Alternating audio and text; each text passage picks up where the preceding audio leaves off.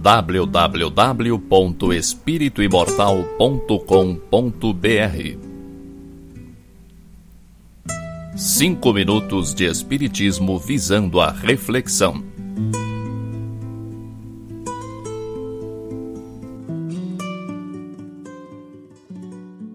A história mostra que o sexo sempre esteve presente nos grandes dramas da humanidade.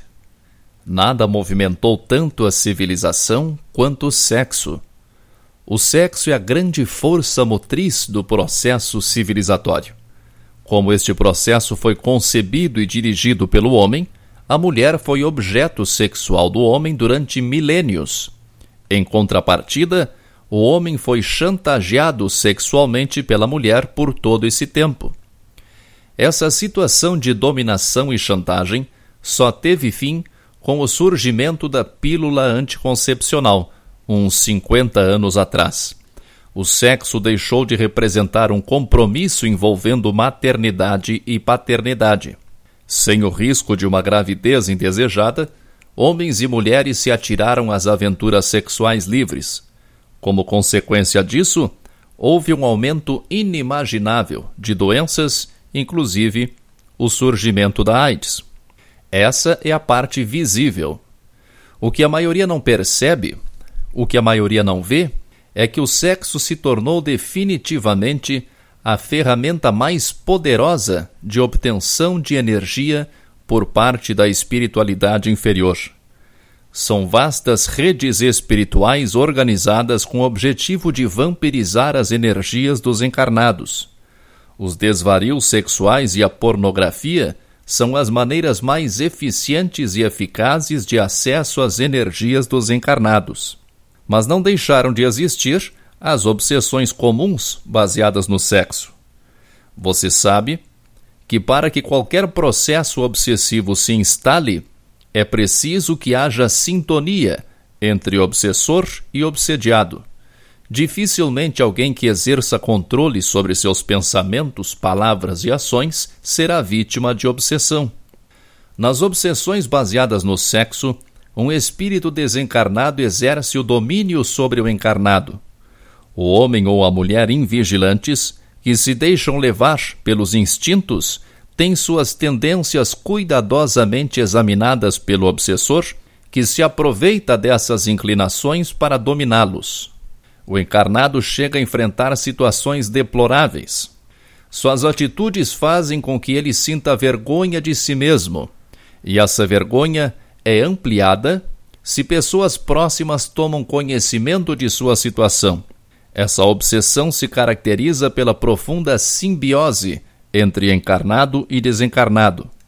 A atração magnética entre eles é tão forte que sua sintonia vibratória confunde ideias e sensações dos dois, a tal ponto que é difícil saber o que é de um e o que é de outro. Esse processo obsessivo pode ter continuidade em outras reencarnações através da inversão de papéis.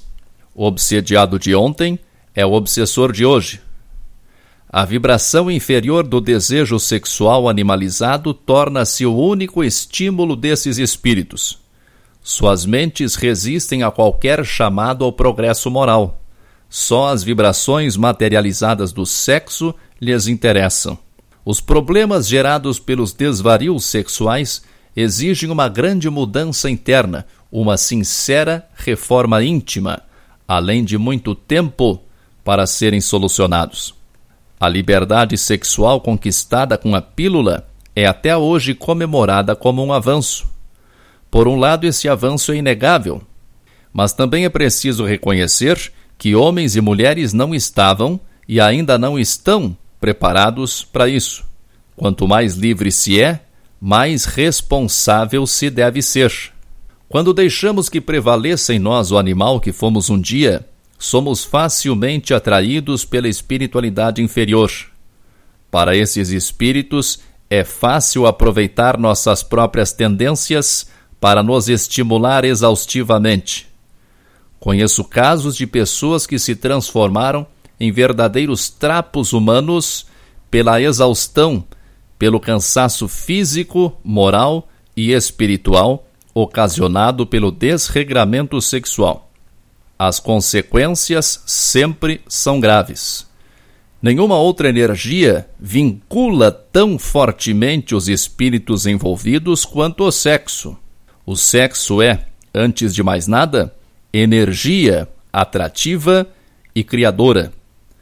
Aqueles que se unem sexualmente não estão se unindo apenas momentaneamente. A energia criadora do sexo nos impulsiona para o progresso. Passamos por um momento histórico decisivo, um período de transição espiritual importante. Já passamos por outras revoluções nos costumes antes. O estabelecimento do cristianismo foi um desses momentos.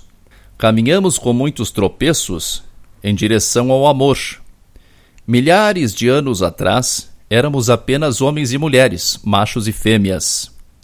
Hoje somos mães, pais, maridos, esposas. De amontoados de pessoas em regime tribal, passamos para os núcleos familiares de hoje, onde os papéis já não são estáticos como no passado. Dos casamentos arranjados e forçados do passado, passamos para a ampla liberdade de escolha de parceiros que temos hoje. Só temos que ser responsáveis. Força e paz para você. www.espirituimortal.com.br Cinco minutos de Espiritismo visando a reflexão.